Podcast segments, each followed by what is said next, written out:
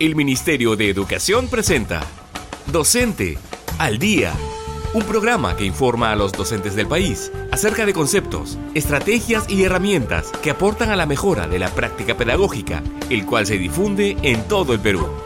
Docente al Día. Hola queridos colegas, soy la profesora Margarita y les doy la bienvenida al podcast Docente al Día, producido por la Dirección de Formación Docente en Servicio del Ministerio de Educación. Es un placer estar con ustedes. En el programa pasado hablamos sobre la carpeta de recuperación en el marco del rol docente y nos enfocamos en desarrollar los alcances de su importancia para el recojo de evidencias de aprendizajes.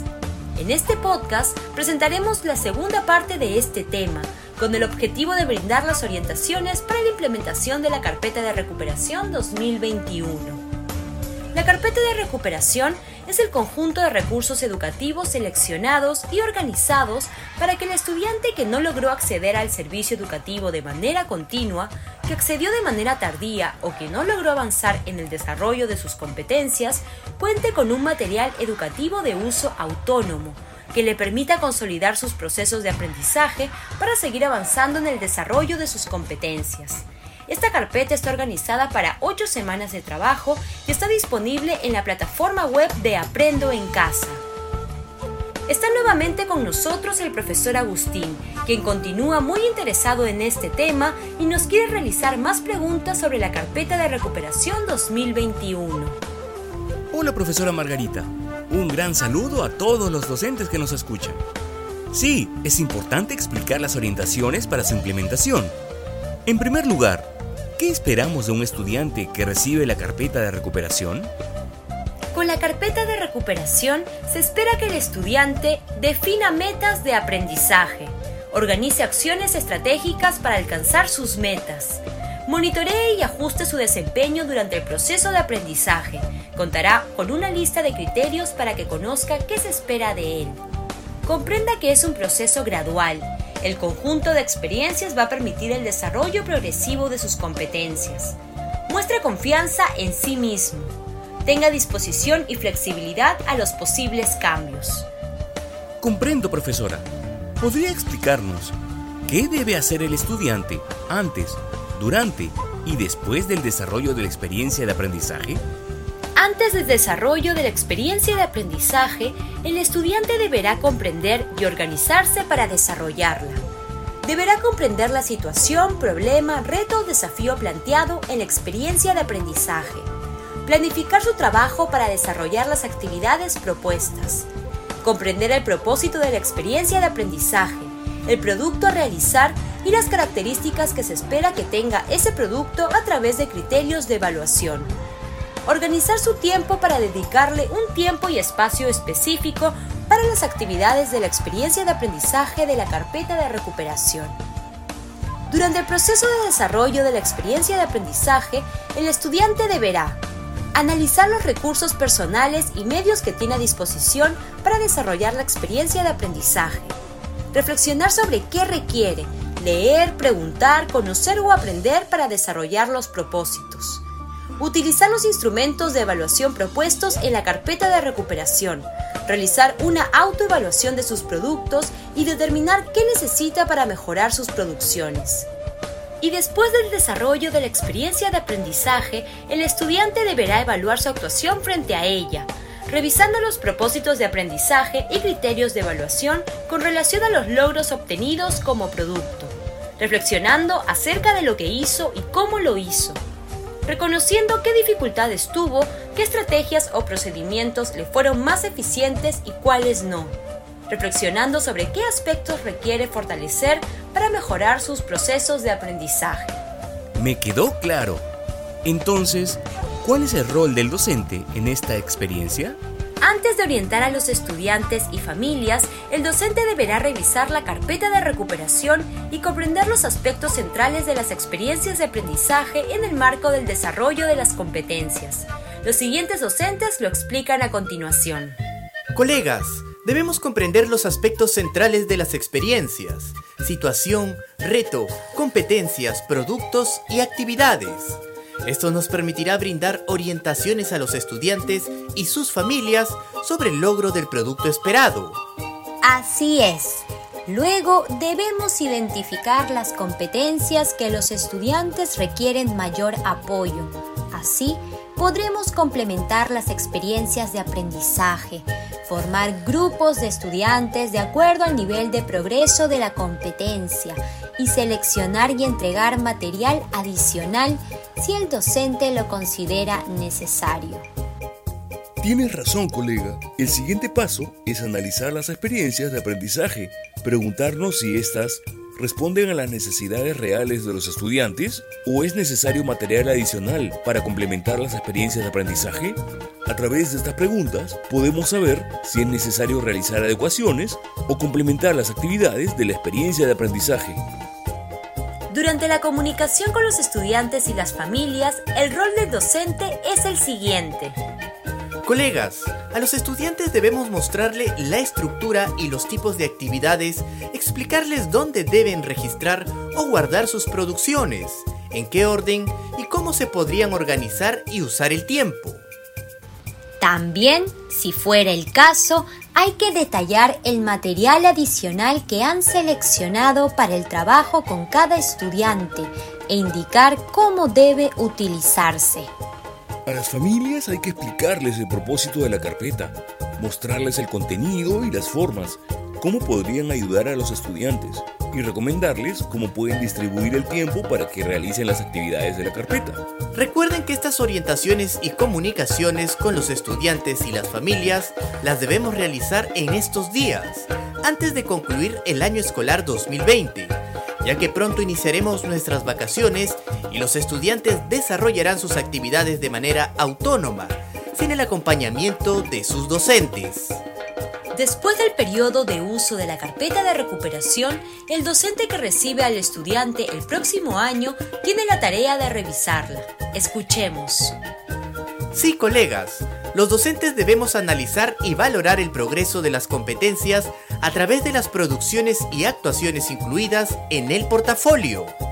Y retroalimentar los productos del estudiante.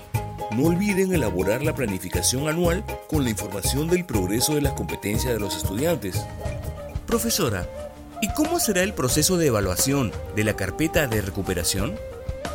Escuchemos a Julio Acuña, especialista de DIFOTS. La carpeta de recuperación permitirá al estudiante elaborar sus productos o evidencias de aprendizaje. Estas evidencias se entregarán al docente, quien los recibirá y los evaluará a partir de los criterios de evaluación que se ha propuesto en relación a las competencias trabajadas. En el caso de los estudiantes del primer grado de primaria al cuarto de secundaria, la carpeta de recuperación servirá en especial como un recurso importante para la evaluación diagnóstica. Su análisis permitirá al docente, junto con otras evidencias, conocer el nivel de desarrollo de las competencias de sus estudiantes. En el caso de los estudiantes que han cursado quinto grado de secundaria, presentarán sus evidencias de aprendizaje de la carpeta de recuperación al docente asignado al iniciar el periodo lectivo 2021. El docente, utilizando los criterios de evaluación que se ha propuesto para la o las competencias trabajadas, asignará el calificativo correspondiente.